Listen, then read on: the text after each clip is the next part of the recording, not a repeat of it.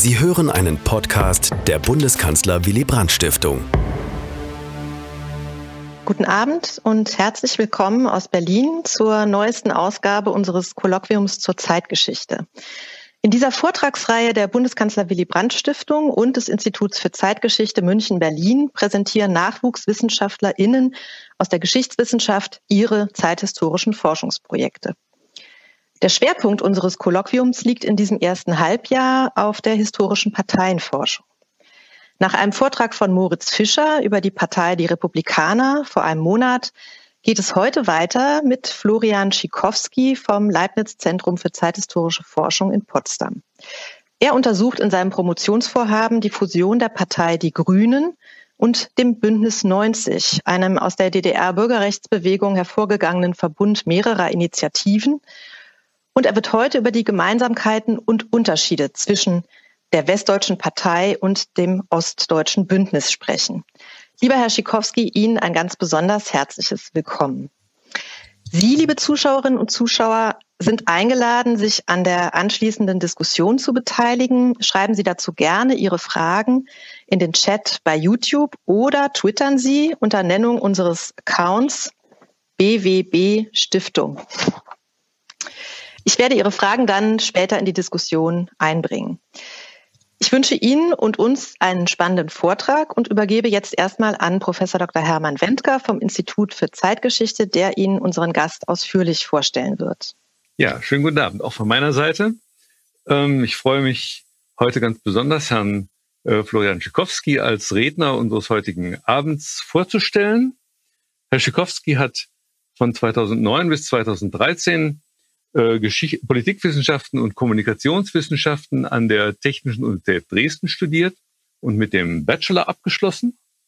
Er hat dann 2013 ein Masterstudium der Zeitgeschichte an der Universität Potsdam angeschlossen und in seiner Masterarbeit hat er sich unter dem Titel Politisch alternativ vor 1989, politisch alternativ nach 1989, Fragezeichen, mit dem politisch-gesellschaftlichen Engagement politisch alternativer Gruppen aus der DDR nach der friedlichen Revolution befasst. Ähm, diese Masterarbeit, die äh, 2017 abgeschlossen hat, ist daher in gewisser Weise eine Vorstudie zu seiner Dissertation, ähm, die, de, und deren Thema lautet ähm, Übernahme auf Augenhöhe, die Geschichte des Zusammengehens von Bündnis 90 und den Grünen. Er arbeitet daran seit 2018 äh, am Zentrum, am Leipzig Zentrum für zeithistorische Forschung äh, in Potsdam und er wird gefördert äh, mit einem Promotionsstipendium der Heinrich Böll Stiftung. Ähm, der Vortrag des heutigen Abends lautet Bündnis 90 und die Grünen 1980 bis 1993, wie ostdeutsche Bürgerbewegung und die Grünen nicht zusammenpassten, nicht in Klammern. Herr Schikowski, Sie haben das Wort. Ja, vielen Dank. Ähm, zuerst muss ich meinem Vortrag kurz voranstellen, dass die Grundlage dafür mein Dissertationsprojekt, wie eben schon gesagt ist, und das ist noch nicht abgeschlossen. Ähm, darum handelt es sich hierbei um sozusagen vorläufige Gedanken aus dem Arbeitsprozess heraus. Und umso dankbarer bin ich, dass ich hier sozusagen die Chance habe, ein paar Thesen mal öffentlich zu testen. Ähm, die Partei Bündnis 90 Die Grünen gehört heute selbstverständlich zur politischen Landschaft der Bundesrepublik aber das Bündnis 90 im Namen erfährt dabei kaum Beachtung. Einzige bundespolitische Ausnahme ist vielleicht noch die Bundestagsfraktionsvorsitzende Katrin Göring-Eckardt, zu deren politischer Biografie ihre Wurzeln in der DDR-Bürgerbewegung gehören. Für die Bündnis 90 und Grünen PolitikerInnen, die zwischen 1991 und 1993 die Fusion beider Parteien vorangetrieben haben, fühlte sich das Zusammengehen jedoch ziemlich natürlich und selbstverständlich an war man doch auf politische Verbündete in einer schwierigen Phase angewiesen und gab es doch große politische äh, und kulturelle Überschneidungen zwischen den beiden Gruppen.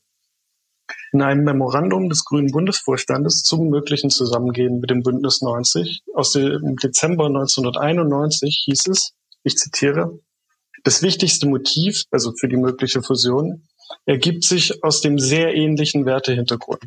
Auch wenn die Geschichte von Westgrünen und Bürgerrechtsgruppen und Ostgrün nicht direkt vergleichbar ist, haben beide in ihren Gesellschaften und politischen Systemen eine Rolle gespielt, die sie zu authentischen Verbündeten macht.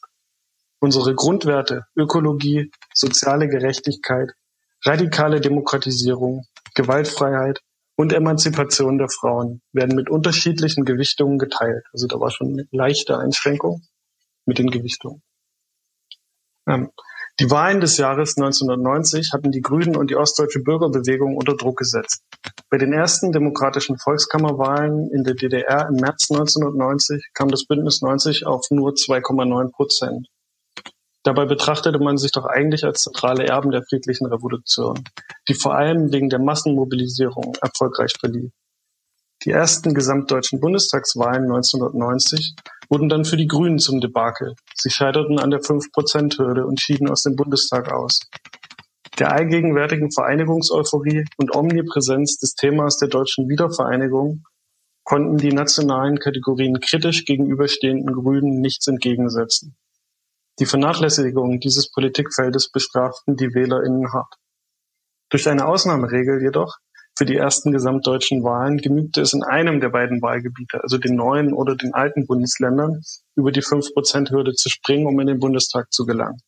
Das schaffte das Bündnis 90 zusammen mit der Grünen Partei der DDR ganz knapp, so dass eine kleine Gruppe von acht ostdeutschen Abgeordneten die DDR-Bürgerbewegung und die Grünen im Bundestag im Prinzip gleich mitvertreten musste. In dieser doppelten Krisensituation erschien es nun not logisch und notwendig, sich KooperationspartnerInnen äh, zu suchen, um das eigene politische Überleben zu sichern. Ich möchte jetzt darauf eingehen, warum diese beiden Gruppen, also die Grünen und das Bündnis 90, sich als natürliche Verbündete betrachteten. Und warum das Zusammengehen beider Seiten dann doch viel konfliktreicher und komplizierter verlief, als es bei den vielen kulturellen Gemeinsamkeiten zu erwarten schien oder war. Wie ich bereits erwähnt habe, war die Fusion von Bündnis 90 und Grünen für diejenigen, die sie vorangetrieben haben, selbstverständlich und eine notwendige rationale Entscheidung, um auf die doppelte Krisensituation zu reagieren.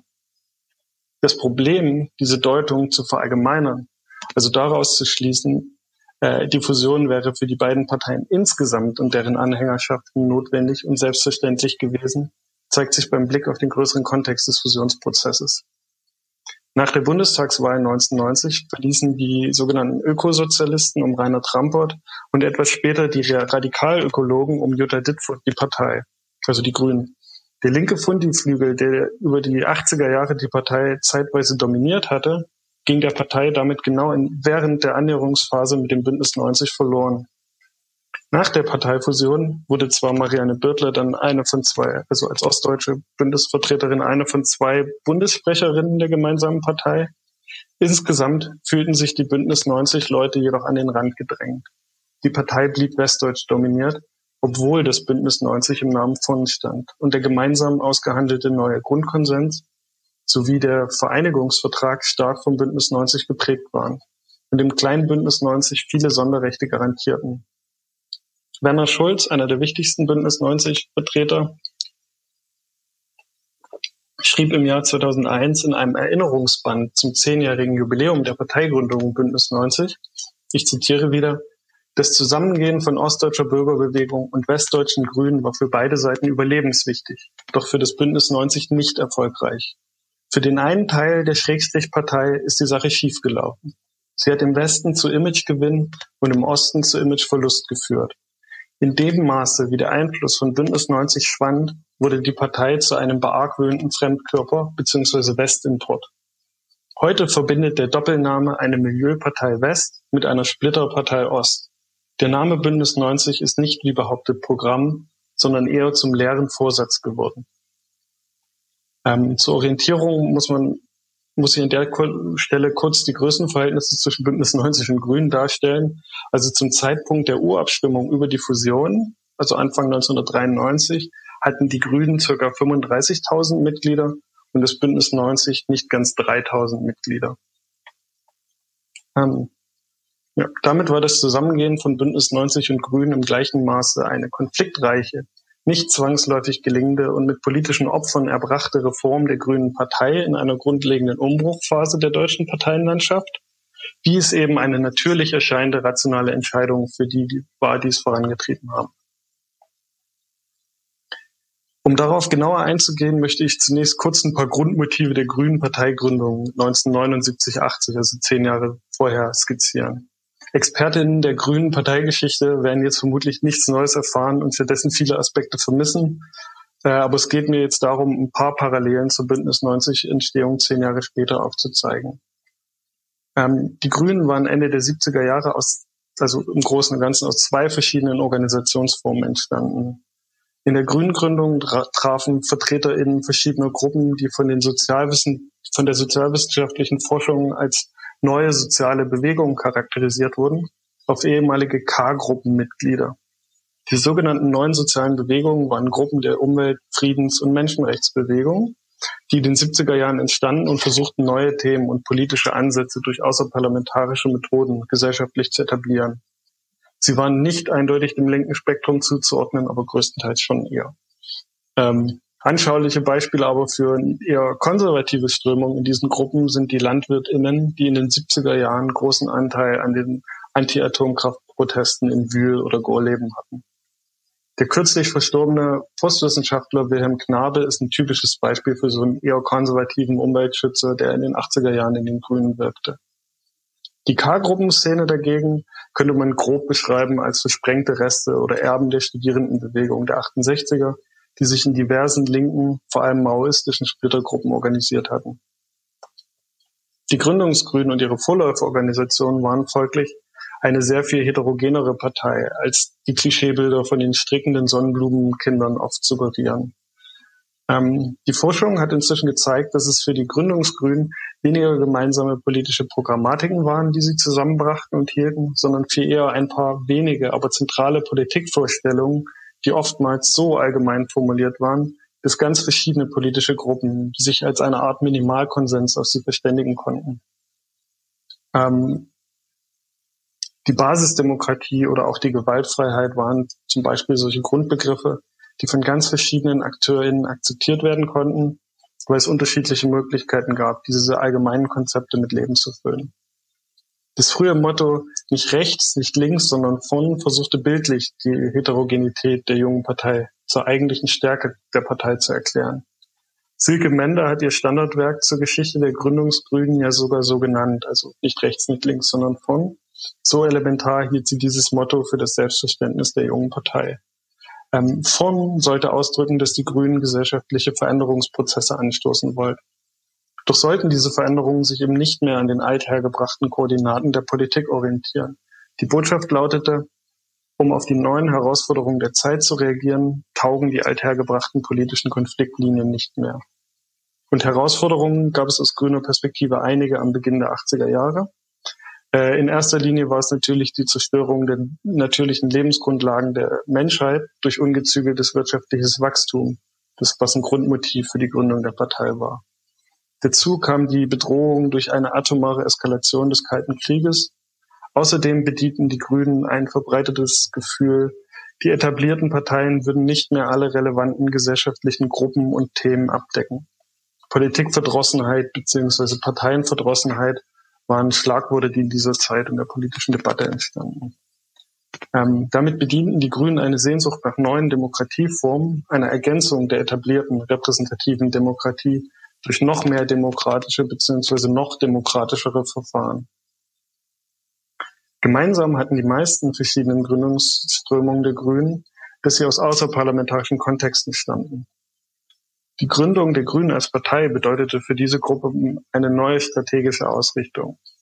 Die Auseinandersetzung um diese strategische Neuausrichtung, der Teilnahme eben an Parlamentswahlen, waren prägende Konflikte für diese Gruppen und ähm, sie drehten sich um die Befürchtung, durch professionelle Politik korrumpierbar zu werden oder durch durch Wahlen neue äh, Hierarchien zu äh, dass durch Wahlen neue Hierarchien entstehen, die den eigenen äh, basisdemokratischen Idealen zuwiderliefen.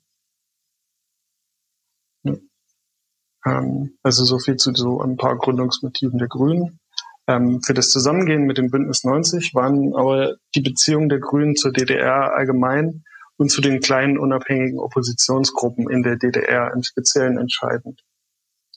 Ähm, auch bei diesem Thema zeigt sich die Uneinheitlichkeit der Partei. Also da gab es linke Strömungen, die mit sozialistischen Alternativen zum westlichen Modell sympathisierten und darum wenig mit den SED-GegnerInnen in der DDR anfangen konnten. Diesen eher linken Strömungen stand eine grüne Strömung von Menschenrechts- und Friedensaktivistinnen gegenüber, die sich stark für die politisch verfolgten Gruppen in der DDR und im weiteren sogenannten Ostblock interessierten und versuchten, sie politisch und persönlich zu unterstützen. Diese insgesamt widersprüchliche Haltung zur DDR wird deutlich, wenn man weiß, dass die Grünen auf der einen Seite die einzige Partei in der Bundesrepublik waren, die die Staatsbürgerschaft der DDR offiziell anerkennen wollte und die sogar einen symbolischen Friedensvertrag mit der äh, SED-Führung in Person von Erich Honecker unterzeichnete, und zwar bei einer Delegationsreise von grünen PolitikerInnen, äh, unter anderem mit Petra Kelly und Otto Schily im Oktober 1983 nach Ostberlin. Gleichzeitig waren die Grünen aber auch die einzige Partei, deren Mitgliedern und PolitikerInnen die DDR-Führung zumindest zeitweise in den 80er Jahren die Einreise in die DDR komplett verweigerte, weil einige Grüne die Opposition in der DDR, aus der später das Bündnis 90 hervorging, unterstützten. Sie schmuggelten Druckmaschinen und Druckmaterial und Informationen und vor allem erzeugten sie internationale Aufmerksamkeit für die Anliegen der alternativen unabhängigen Gruppen in der DDR. Bekanntestes Beispiel für solche internationale Aufmerksamkeit war die sogenannte Alexanderplatz-Aktion in Ostberlin im Mai 1983, als fünf Grüne, unter anderem war wieder Petra Kelly dabei, äh, sich mit der unabhängigen Friedensbewegung in der DDR öffentlich solidarisierten und dafür vorübergehend sogar festgenommen wurden. Symptomatisch ist aber, dass solche Aktionen dann innerhalb der Grünen immer heftige Debatten auslösten. Diese Uneinigkeit sorgte dann dafür, dass das Thema DDR eher ein Randthema für die meisten Grünen war. Das heißt, einer kleinen Gruppe von sehr engagierten und vernetzten DDR- und Osteuropa-UnterstützerInnen um Petra Kelly und Lukas Beckmann stand eine sehr große Zahl Grüner gegenüber, die dieses Thema kaum bedachten und behandelten.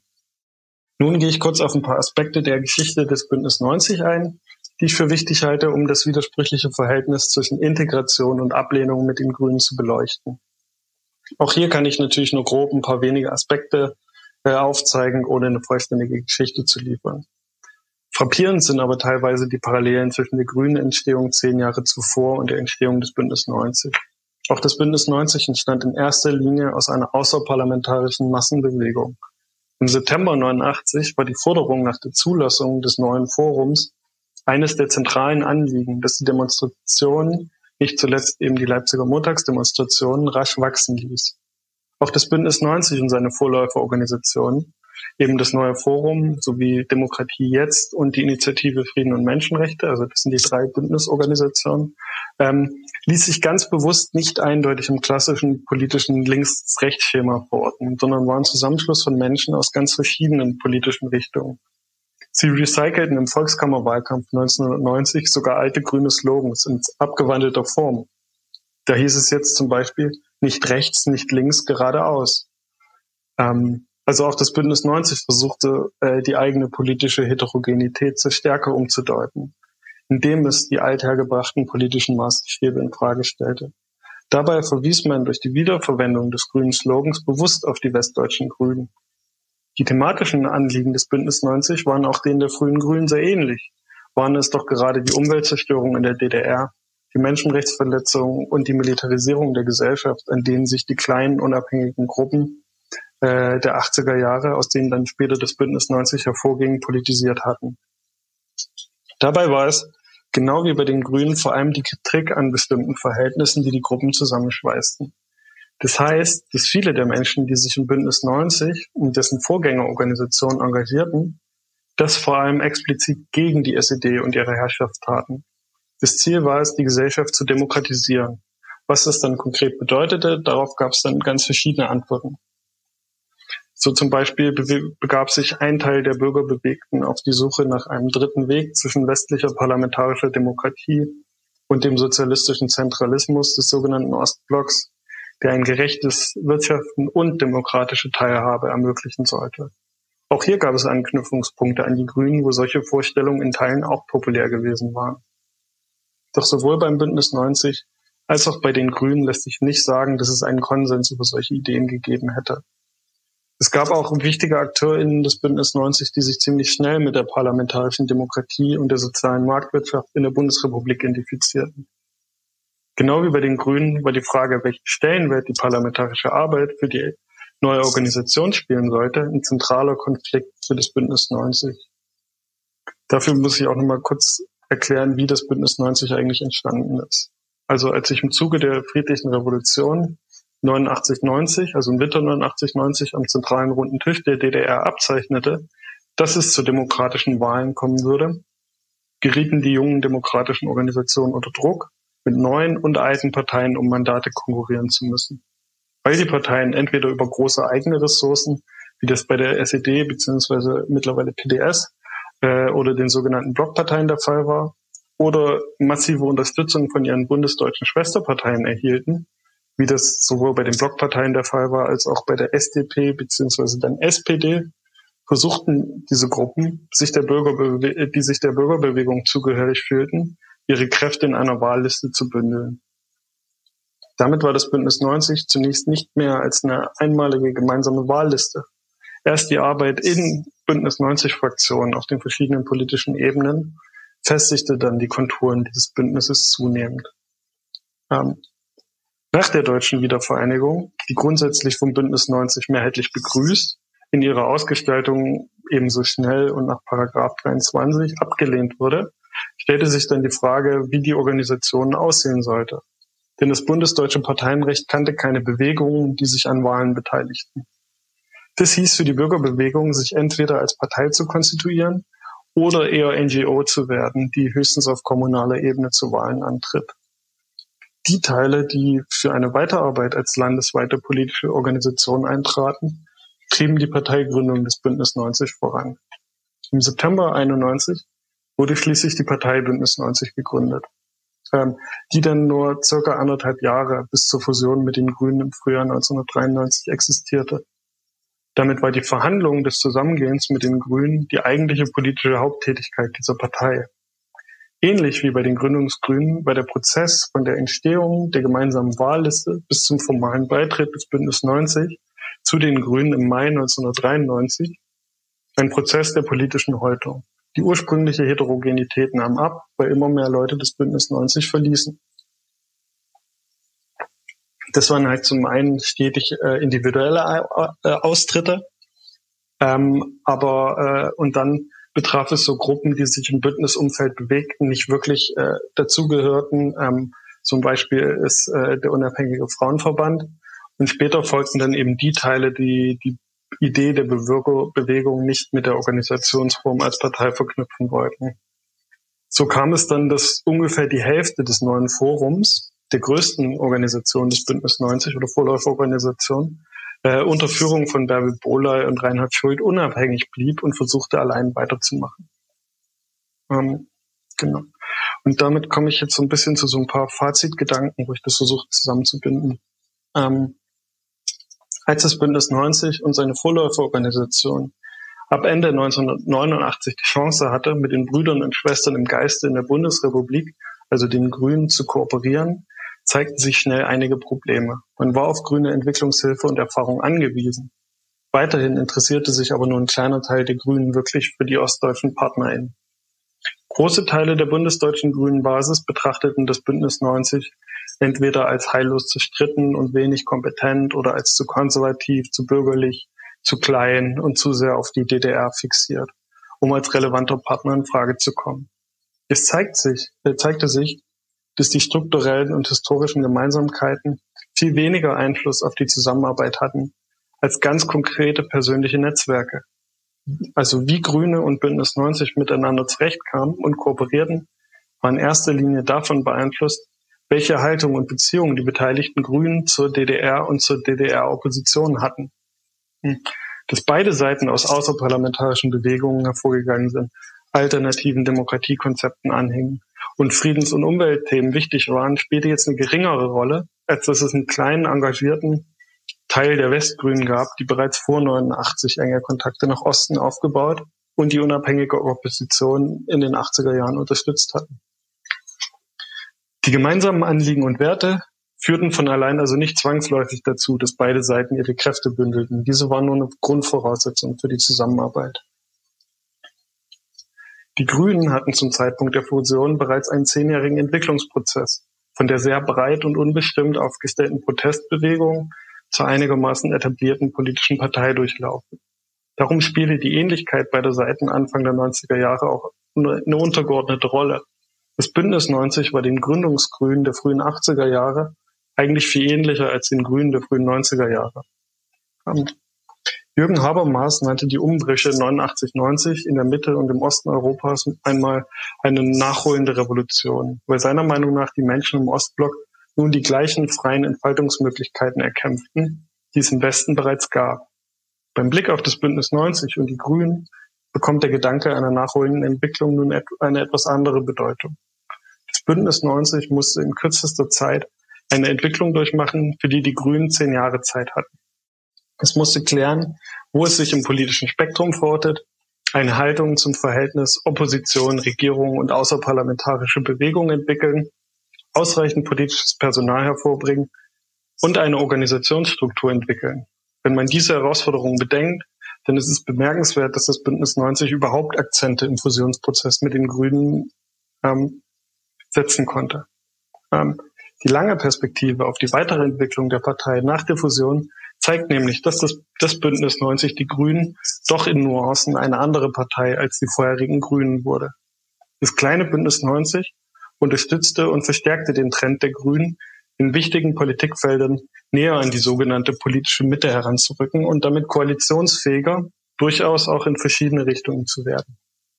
Zum wichtigsten Ort dieser akzentuellen aber wichtigen Verschiebungen wurde ab 1990 die eingangs erwähnte kleine Bundestagsgruppe, die bereits den späteren Parteinamen trug, Bündnis 90 Die Grünen. Hier arbeiten, arbeiten in Bonn neu gewählte ostdeutsche Abgeordnete mit einer Mischung aus ostdeutschen und westgrünen MitarbeiterInnen zusammen. Die westgrünen MitarbeiterInnen, deren parlamentarische Erfahrung benötigt wurde, wurden vor allem über bereits seit den 80er Jahren bestehende Netzwerke rekrutiert. Die Gruppe wurde so zum Testlabor für das politische Projekt Bündnis 90 den Grünen, in dem sie bundespolitisch äh, weiter wirkte, obwohl die Grünen selbst nicht im Bundestag mit einer Fraktion vertreten waren. So gelang es, auf einzelnen Politikfeldern auf spezifische Bündnis 90 Standpunkte abzustecken, hinter die die später vereinte Partei nicht mehr zurück konnte. Die akuten sozialen Folgen der schlagartigen Deindustrialisierung Ostdeutschlands nach der Wiedervereinigung führten beispielsweise dazu, dass die Bundestagsgruppe, vor allem in Person von Werner Schulz, ich hatte vorhin das Zitat von dem, äh, einen Schwerpunkt ihrer Arbeit auf Wirtschafts- und Industriepolitik legte. Bis dahin hatten Themen wie Standortpolitik und Wirtschaftsförderprogramme kaum eine Rolle gespielt im grünen Kosmos. Schulz gelang es, äh, seine Arbeit auch nach der Parteienfusion und der Bundestagswahl 94 weiterhin zu verstetigen. Ähnliches lässt sich auch in der Außen- und Sicherheitspolitik ausmachen. Hier stimmten die Grünen als Teil der Bundesregierung 1999 sogar dem NATO-Einsatz gegen Jugoslawien zu, was zumindest teilweise, Entschuldigung, ähm, was zumindest teilweise auch auf das Wirken der Bundestagsgruppe hin zu einer weniger dogmatisch pazifistischen, sondern stärker menschenrechtsorientierten Außenpolitik zurückzuführen ist. Beide Politikfelder waren damit also nicht unerheblich dafür, dass die Grünen später koalitions- und regierungsfähig auf Bundesebene ab 1998 waren. Und das ist so ein bisschen mein Schlusswort jetzt und ähm, genau, ich freue mich auf die Nachfragen und vielen Dank. Ja, vielen Dank. Ähm, das war sehr instruktiv, ähm, ein sehr interessantes Thema, kurz und bündig dargeboten, also sehr, fand ich sehr, sehr gut. Ähm, ich habe ein paar Punkte, wo ich nochmal gern nachfragen würde. Ähm, Sie haben ja am Anfang gesagt, dass, ähm, dass trotz einer gewissen ähnlichen Geisteshaltung, sagen wir mal, auf beiden Seiten auch zahlreiche Konflikte gab. Und da sind Sie dazu am Schluss, im Schlussteil ein bisschen drauf eingegangen. Das hätte ich gern noch ein bisschen expliziter. Können Sie mal so genau so bestimmte Konfliktpunkte nennen? Das wäre eine Frage von mir. Die andere ähm, wäre sozusagen, das wäre eine Ihrer letzten Bemerkungen, ähm, dass Bündnis 90 doch sehr viel stärker wenn man jetzt bei der alten grünen, bei dem alten grünen Vokabular bleibt, stärker sozusagen den Realo-Flügel ähm, gestärkt haben. Warum war das so? Warum, warum waren die so viel, ähm, sage ich mal, stärker auf praktische Politik und Umsetzung von bestimmten Ideen äh, ausgerichtet als jetzt die die früheren Grünen der Bundesrepublik? Das, äh, das, das, das wäre die zweite Frage, die mich ähm, etwas mehr interessieren würde. Okay. Ähm, dann fange ich, glaube ich, mit der zweiten Frage an, ähm, wenn das okay ist. Also ja, das ist eine schwierige Frage. Das ist auch so ein bisschen ein Knackpunkt natürlich insgesamt in meinem Projekt, der darüber steht, weil es ist so ein bisschen eine übergeordnete Frage. Äh, was ist eigentlich die Motivation oder die, die, die Begründung, warum macht man Politik? Ähm, und das ist ein bisschen unterschiedlich.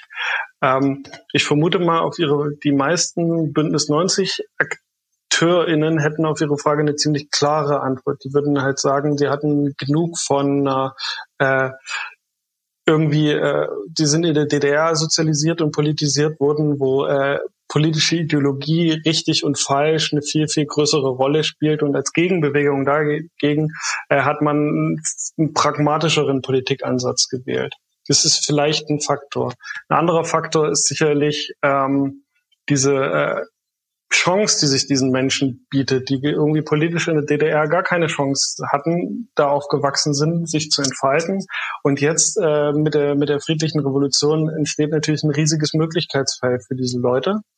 Ähm, zu gestalten. Und das ist natürlich, äh, das, das ist etwas, was, äh, was ihnen quasi äh, im ersten Moment nach der Revolution so aussieht, als würde ihnen das äh, einfach so gegeben. Ähm, hat sich dann natürlich herausgestellt, dass das gar nicht so einfach war, nach der Macht zu greifen. Aber äh, es passiert ja schon, dass zum Beispiel in Brandenburg Marianne Birtler eben äh, Ministerin wird. Ähm, ab 1900, Ende 1990, also Bildungsministerin und da äh, quasi das Bildungssystem äh, aufbauen kann. Und ich glaube, dass diese, dass diese äh, äh, dass, dass diese Mischung aus äh, dass man sich bewusst von sozusagen von, von der DDR-Politik abgrenzen will und dazu die Möglichkeiten, die sich ergeben, dass da eine Präferenz dafür ist, vielleicht eher realpolitischer zu agieren.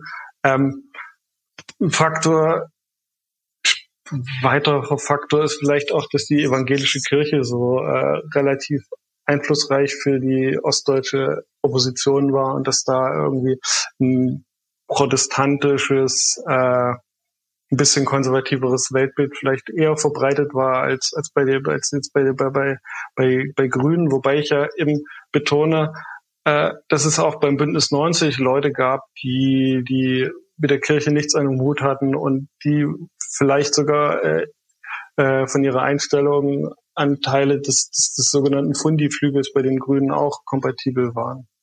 Ähm, mhm. ja, so viel vielleicht dazu, so ein paar Gedanken. Ähm, genau. Dann, kann ich da, bevor Sie zu der anderen Frage kommen, ich noch, ist noch eine Nachfrage.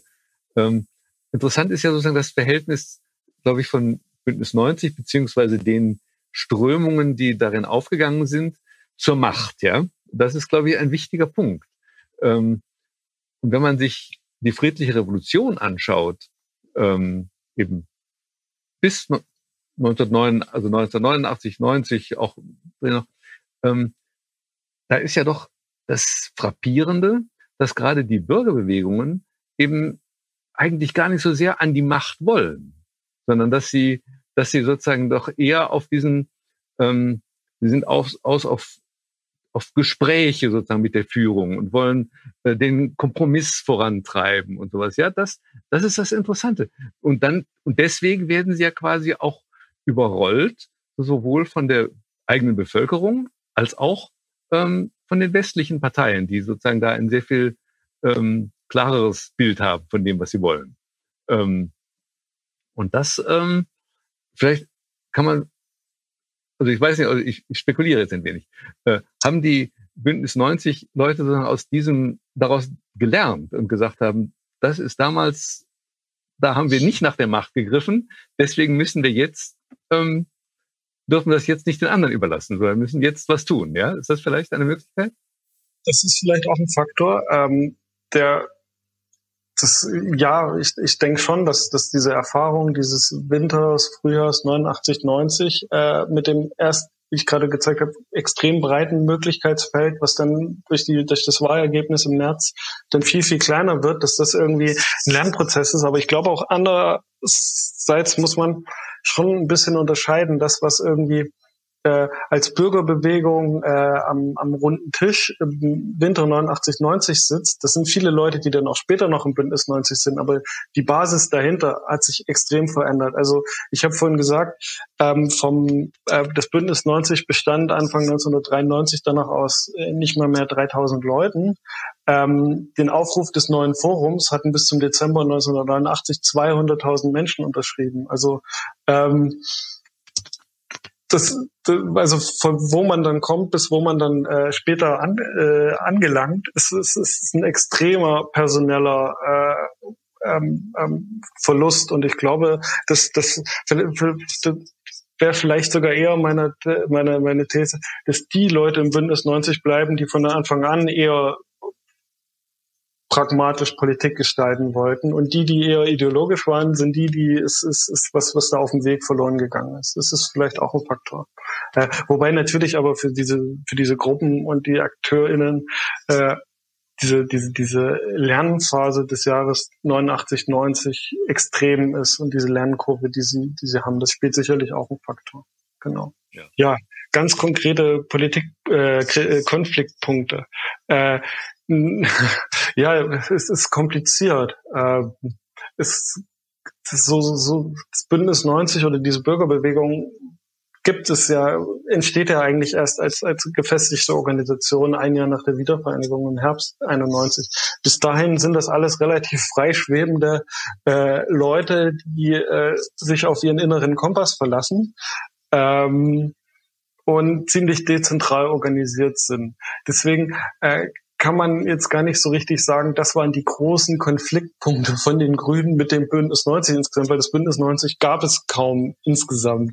Ähm, es gab dann halt äh, ganz viele konkrete Konfliktpunkte und das wird dadurch noch komplizierter, dass äh, da, wo Bündnis 90 und die Grünen ganz konkret kooperieren müssen, ist ja hauptsächlich in den ostdeutschen Ländern in der Fläche sozusagen in Baden-Württemberg für den Baden-Württemberger Kreisverband äh, der Grünen die haben noch nie einen Bündnis 90 äh, Akteur gesehen und hatten ja keinen Grund, sich mit dem zu streiten. Die haben halt ab und zu mal gesehen, was diese Gruppe da im Bundestag macht und haben dann äh, gerne, äh, wenn, wenn, wenn äh, bestimmte Bündnis 90 Leute, also äh, äh, zu zahm mit dem Bundeskanzler Kohl umgegangen sind im Plenum oder so oder sogar äh, mal einen CDU-Antrag unterstützt haben, böse Briefe an diese Bundestagsgruppe geschrieben, dass sie äh, den Namen der Grünen nicht äh, sozusagen, dass sie, dass sie, dass sie wenn sie sich schon Grüne nennen, dann auch wie Grüne verhalten sollten im Bundestag. Also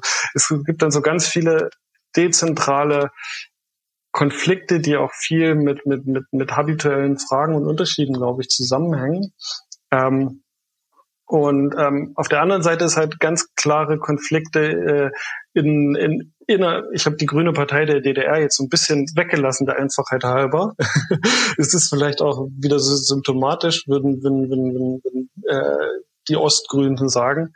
Ähm, wie ich gesagt habe, in der Fläche bedeutete das ja dann diese Fusion von Grünen und Bündnis 90, dass die äh, Ortsverbände und Landesverbände zusammen gründen wollten. Und die kamen aus einem ähnlichen äh, Erfahrungshorizont aus diesen kleinen unabhängigen Gruppen in der DDR, die in den 80er Jahren entstanden und ähm, irgendwie verwandt oder ähnlich waren zu dem, was man eben die neuen sozialen Bewegungen im, im Westen sieht. Aber ähm, es hat dann äh, regional äh, Unterschiede gegeben, warum ein paar von denen bei der Bürgerbewegung gelandet sind und ein paar von denen in der Grünen Partei. Und die mussten jetzt sozusagen wieder zusammenkommen.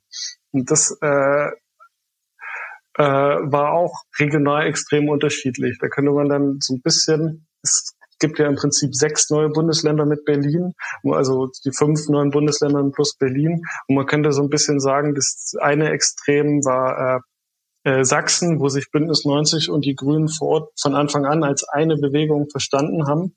Und die äh, sächsischen Grünen also äh, auch nicht mit den mit den Westgrünen 1990 fusioniert haben, was die anderen äh, Landesverbände getan haben, ähm, sondern sie haben gesagt, wir wollen eine Partei zusammen mit dem Bündnis 90, mit der Bürgerbewegung von Anfang an. Wir sind sowieso irgendwie ein Pool von aktiven Leuten, die uns kennen und haben eine kleine Regionalpartei für ein Jahr lang gegründet, was dann im Bündnis 90 in dieser Partei aufging, die dann wiederum bei den Grünen fusioniert hat. Das war das eine Extrem, also sehr harmonisch. Bis äh, das andere Extrem ist Brandenburg, wo man ähm, äh, einen relativ linken grünen Verband hatte, äh, der von Bündnis 90 Leuten auch immer der Vorwurf kam, das sind ehemalige SED-Leute und äh, sozialistische Kader so ein bisschen. Was ist der Vorwurf, der kam.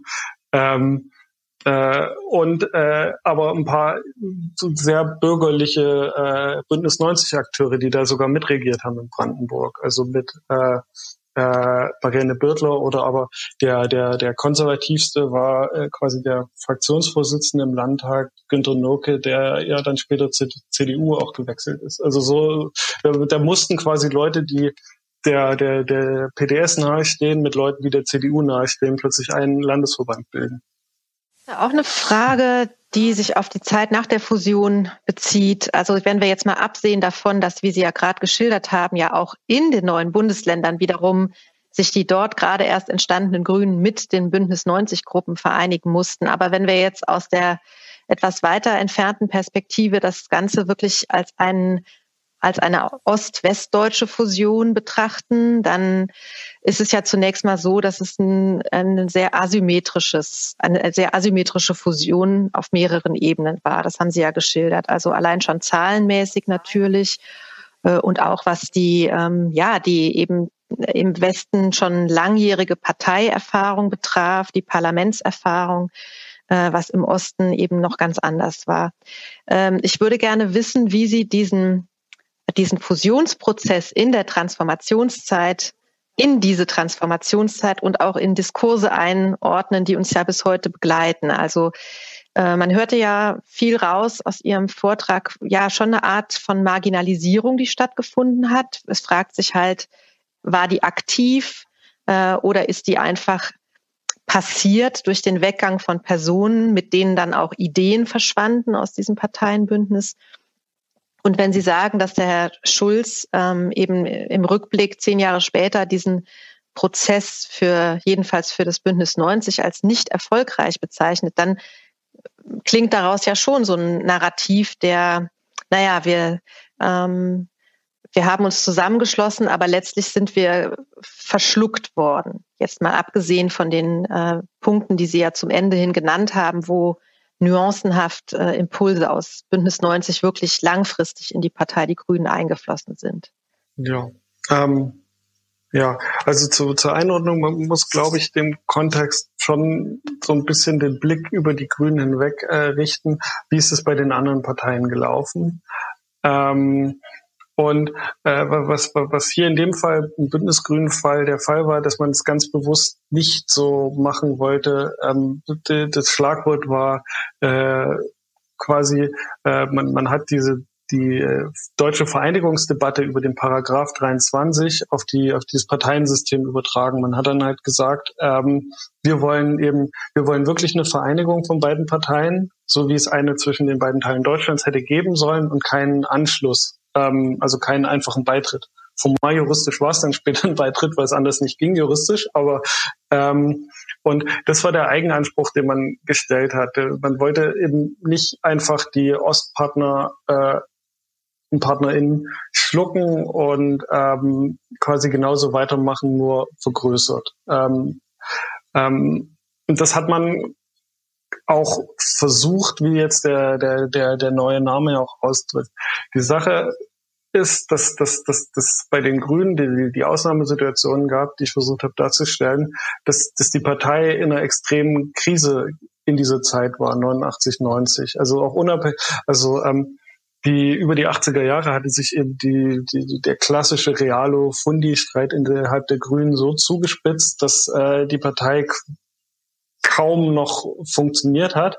Ähm, es gibt äh, im Frühjahr 1990 war das zehnjährige Parteijubiläum der, der Grünen und da haben die äh, drei SprecherInnen damals eine, eine Pressekonferenz gemacht ähm, zum Parteijubiläum, festlicher Anlass. Und diese Pressekonferenz ist so eskaliert, dass man sich äh, gegenseitig dann zum Rücktritt aufgefordert hat. Also das war der Zustand der Grünen Anfang 1990 ähm, und da überraschte es dann im Endeffekt auch nicht, dass diese kleine, äh, dass, dass, dass die Wählerschaftenverschiebungen innerhalb Deutschlands dann gereicht haben, um die Grünen knapp unter die 5-Prozent-Hürde zu äh, drücken. Und das war quasi die Chance für das Bündnis 90, dass die Grünen ähm, ähm, auf Bundesebene äh, nicht mehr präsent waren. Und deswegen konnte hier äh, äh, war, war, war sozusagen die, die Einflussmöglichkeiten in, der, in, die, in diesem Window of Opportunity ein bisschen äh, überproportional und man hatte sozusagen die Chance, ähm, äh, sich wirklich zusammenzusetzen und einen neuen äh, Grundkonsens auszuhandeln. Ähm, weil bei den Grünen das Gefühl war, dass man äh, neue PartnerInnen braucht, um beim nächsten Mal wieder über die 5%-Hürde zu kommen. Ähm, genau, das ist wahrscheinlich hauptsächlich der Sonderfall. Ähm, ja, jetzt verliere ich gerade vielleicht. Meine, äh, das ist ja sicher richtig, was Sie gesagt haben, dass die Grünen ähm, Anfang 1990 sehr zerstritten waren. Ähm, auf der anderen Seite muss man ja sagen, die waren vorher auch immer zerstritten. Es hat trotzdem nichts daran geändert, dass sie gewählt wurden. Ja?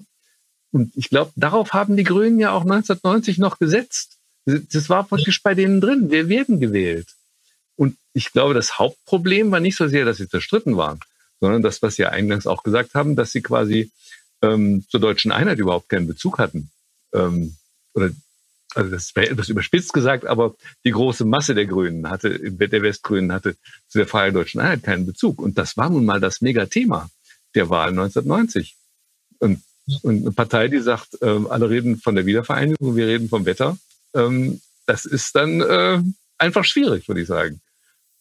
Ja, auf alle Fälle. Das ist äh, ja auf einer anderen Ebene aus heutiger Sicht vielleicht interessant, dass damals schon wirklich ein expliziter Klimawahlkampf geführt wurde 1990. Ja, ja. Aber das war ja, ja, ähm, ähm, ja, ich glaube eben, dass das, das, genau, wie ich gesagt habe, dass die deutsche Vereinigung dann das, äh, die, die, die Dysfunktionalitäten der Grünen, die äh, gerade äh, die Partei trotzdem immer noch zu, zusammen, die gehalten haben. Also es wurde ja auch oft mal die These vertreten, die Grünen sind eigentlich mehrere Parteien, die nur von der 5%-Hürde zusammengehalten werden. Das war in den 80er Jahren eine gängige These. Und ähm, es hat sich in dem Sinne bewahrheitet, dass als dann die 5%-Hürde nicht mehr übersprungen wurde, dann hielt die Partei auch nichts mehr zusammen, wie ich gesagt habe, dass dann die, äh, ja. die, die Fundis die Partei verlassen haben. Und ich würde es vielleicht so sagen, dass diese äh, genau diese Veränderung ähm, äh, öffnen überhaupt einen, einen Möglichkeitsraum, äh, sich mit Parteireformen auseinanderzusetzen. Also es geht jetzt gar nicht darum, überhaupt in welche Richtung jetzt denn die Reformen passieren, sondern es ging dabei darum, dass die Grünen äh, jetzt gezwungen waren, wirklich mit dem veränderten Deutschland sich auseinanderzusetzen und mit veränderten Strukturen des Landes. Und das Druck dafür ausgeübt überhaupt erstmal reformfähig zu werden, also die Dysfunktionalitäten der 80er Jahre äh, zu beheben. Ähm, okay. Und in dieser Situation kommen dann halt die wenigen Bündnis 90 Leute haben dann doch ein bisschen Einfluss auf diesen Prozess. Ja. So würde ich das Okay, danke. Dann und zwar fragt Maria Schubert im Chat äh, nach der Bedeutung der, des Themas Religion äh, für die Fusion der beiden Partner. Und äh, sie schreibt dazu auch noch, also spielten hier kirchliche Netzwerke, Kontakte zu den westdeutschen Grünen eine Rolle und bewirkt bewirkte die ostdeutsche Sozialisation in dieser kirchlich geprägten Bürgerrechtsbewegung äh, automatisch eine Annäherung der Grünen an die Kirchen, also auch im Westen. Und dazu wollte ich, genau, und da wurde ich unterbrochen, noch äh, fragen, ähm, also ich habe lange in Thüringen gelebt und da sind die Bündnis 90, die Grünen, eine sehr klar äh, protestantisch-kirchlich friedensbewegt geprägte Partei. Also Katrin Göring-Eckardt ist dafür natürlich auch der Inbegriff. Ähm, und äh, wo würden Sie da, also gibt es da ein bestimmtes Milieu, ähm, das sich von dem Milieu der westdeutschen Grünen WählerInnen unterscheidet? Ähm, also ja, definitiv. Ähm, wir haben das ja gerade gesagt, dass Katrin Göring-Eckardt steht da ja auch für, für, für, ein bestimmtes Milieu, was bei dem ostdeutschen Bündnis 90 ja so ein bisschen äh, ja das, das, das äh, ja fast das Klischeebild von dem Ostbündnis 90 ist. Also man könnte jetzt sagen, für einen, für einen äh, westdeutschen K-Gruppen ge, ge, ge, gestählten äh, Politiker, Politikerinnen ähm, sind diese äh, äh, es, ist, eine, ist eine ganz große Distanz zu diesen ostdeutschen äh, Pfarrerskindern, so könnte man es jetzt zugespitzt sagen. Da äh, was das gibt es sicherlich, ähm, wobei ich ja versucht habe, so ein bisschen zu zeigen, dass, dass, dass die Vielschichtigkeit, dass das eben nur ein Aspekt von dem war, was sich da im Bündnis 90 gesammelt hat, aber relativ dominant war. Und das ist vielleicht auch wieder so, dass die Leute dabei geblieben sind. Ähm, insgesamt zur Rolle, Verhältnis zu den Kirchen und den Grünen und dem Fusionsprozess. Äh, da muss ich gestehen, dass ich die Frage gerade gar nicht umfassend beantworten kann. Das ist irgendwie die Religionspolitik ist ein Feld, worüber ich mich jetzt nicht so intensiv beschäftigt habe. Ähm, was ich gerade gesagt habe, aber jetzt geht ja schon ein bisschen in diese Richtung. Ähm, was äh, ist auf alle Fälle ja, also das sind ja äh, graduelle Verschiebungen. Also auch die Grünen sind ja auch eine Partei aus verschiedenen Strömungen und Richtungen. Und auch da, wie ich vorhin schon gesagt, gerade aus den neuen sozialen Bewegungen in den 70er Jahren gab es auch Umweltschutzgruppen, die klar aus einem christlichen Weltbild hinaus äh, heraus die die die äh, Wahrung der Schöpfung sich auf die Fahnen geschrieben haben. Aber das sind natürlich irgendwie Strömungen, die jetzt nicht äh, große Spuren innerhalb der Grünen der 80er Jahre hinterlassen haben. Ähm, es wäre natürlich schlüssig, wenn man jetzt überlegt, dass, dass, dass, dass, dass Figuren wie Katrin Göring-Eckardt innerhalb der Vereintenpartei diese, diese äh, äh, Strömungen gestärkt haben, kann ich aber Religionspolitik ist ein Feld, wo ich mich leider bisher noch nicht intensiver auseinandergesetzt habe. Das sind jetzt nur so ein paar Gedanken dazu. Es gibt jetzt auch äh, zwei Fragen, äh, die über Twitter reingekommen sind, und zwar von Sophie Lange. Sie fragt, wie hat die Partei es geschafft, die Konflikte zwischen Bündnis 90 und den Westgrünen und Fundis und Realos zu überbrücken bzw. zu lösen. Und ich glaube, Ihre Frage ist sehr praktisch gemeint. Sie schreibt in Klammern durch Moderation zwischen den Gruppen, durch Ignorieren oder durch Aussitzen. Und sie fragt weiter, gab es zwischen Bündnis 90 und den Grünen eigentlich explizit auch unterschiedliche Auffassungen zu umweltpolitischen Themen? Stichworte Energie, AKWs, Luftverschmutzung etc. Ähm, also zu zweitem würde ich sagen, habe ich ja vorhin schon gesagt, richtig, da müsste man äh, richtig Parteiprogramme äh, vergleichen können. Und ähm, da gab es sowas, gab es ja beim Bündnis 90 nicht wirklich. Es gab sicherlich einen graduellen Unterschied, dass das, äh, dass die, dass die, das Bündnis 90 ähm, aus äh, was ich auch im Vortrag erwähnt habe, dass diese, dass diese, äh, diese schlagartige, schockartige Deindustrialisierung ähm, in Ostdeutschland äh, für viele dann doch erstmal das akutere Problem war als die Umweltverschmutzung, weil ähm, im Ergebnis war ja davon, dass die Umweltbelastung im Osten, in, im Osten Deutschlands extrem abnahm in der Folge dann auch. Ähm, deswegen war das jetzt nicht äh, in der Priorität für, für das Bündnis 90 nicht so weit oben das Umweltschutzthema wie im Vergleich zu den Westgrünen. Aber wie gesagt, für die Politisierung in den 80er Jahren dieser Gruppe war die, war die Umweltzerstörung in der DDR äh, ein wichtiger Faktor. Und ich habe ja auch vorhin schon ein bisschen versucht, die Konflikte zwischen den Ostgrünen und dem Bündnis 90 äh, darzustellen. Das ist so ein bisschen eine Sollbruchstelle zwischen denen, die sie dann später sich Bürger äh, sich eher als Bürgerbewegung verstanden haben und denen, die sich eher als Grüne oder Umweltschützer verstanden haben, da war eben die Prioritäten jeweils andere, ähm, die Gewichtung. Also für, für, für die Ostgrünen war der Umweltschutz sicherlich eine größere Priorität als für das, für das Bündnis 90 in dem ganzen Tableau von Forderungen, die man hatte. Ja. Und das Zweite ist, wie sie das ganz praktisch gemacht haben. Ja, das war ein Prozess von drei bis vier Jahren, der irgendwie im Jahr 1990 begann, als man äh, darüber diskutiert hat, ob man für die Bundestagswahl gemeinsam antreten sollte und da äh, also von Bündnis 90 und den Westgrünen ähm, und sich das erste Mal saß und versucht hat, äh, eine Basis für eine gemeinsame Wahlplattform zu finden. bis zu einem äh, Vereinigungsparteitag 1993 in Hannover. Ähm, und irgendwie einen großen Masterplan, wie das zu tun ist, äh, und dass man dann Institutionen geschaffen hat, die da großartig moderiert haben. Also man hat dann natürlich Verhandlungskommissionen gewählt, die die jeweiligen, die dann äh, in den Kommissionen saßen und verhandelt haben über über über Papiere, über Inhalte, was was man, äh, wie man gemeinsam Grundkonsens und so weiter entwickelt.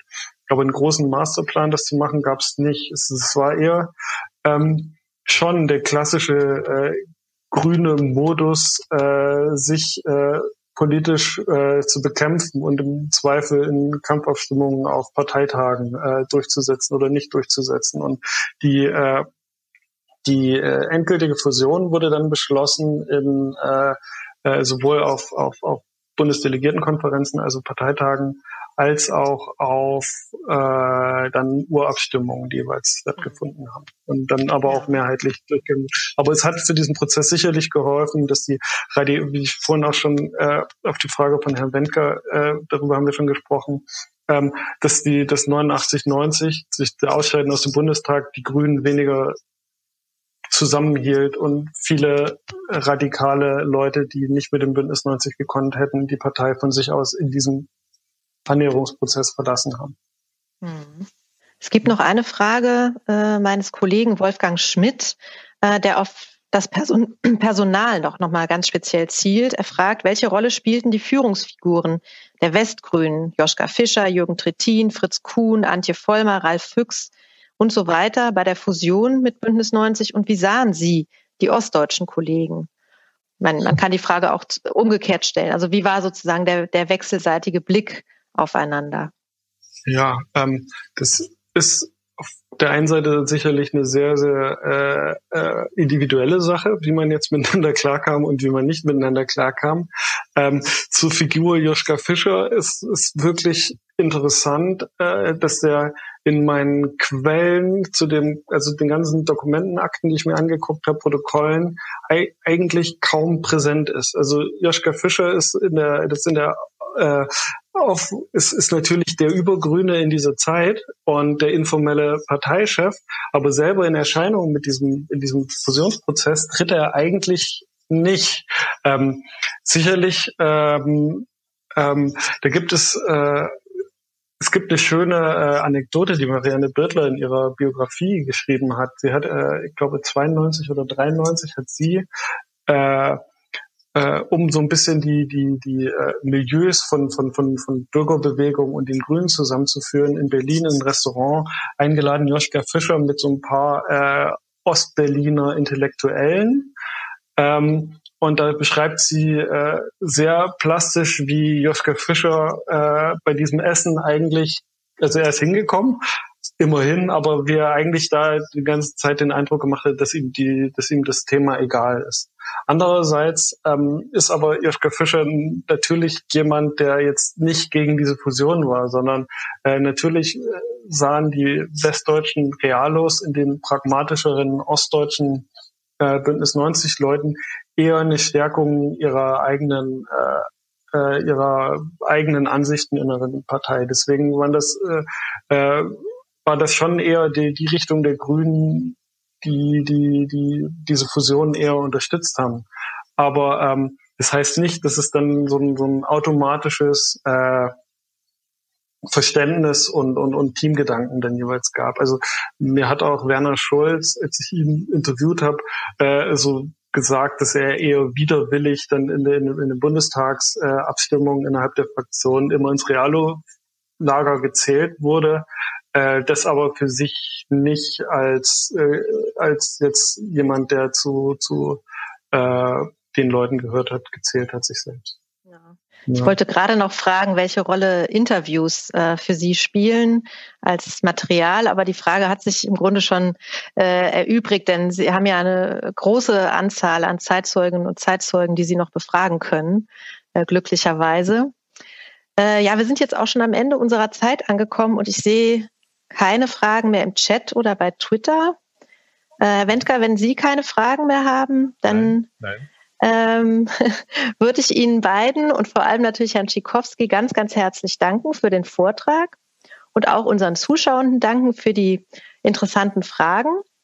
Und die Überleitung zum nächsten Mal, die gibt es im Grunde schon, denn ähm, es geht zwar nächstes Mal nicht um die historische Parteienforschung, aber es geht um deutsch-deutsche Umweltpolitik und darüber wird Sophie Lange sprechen von der Humboldt-Universität, die eben auch eine Frage hier in, in Twitter gestellt hat.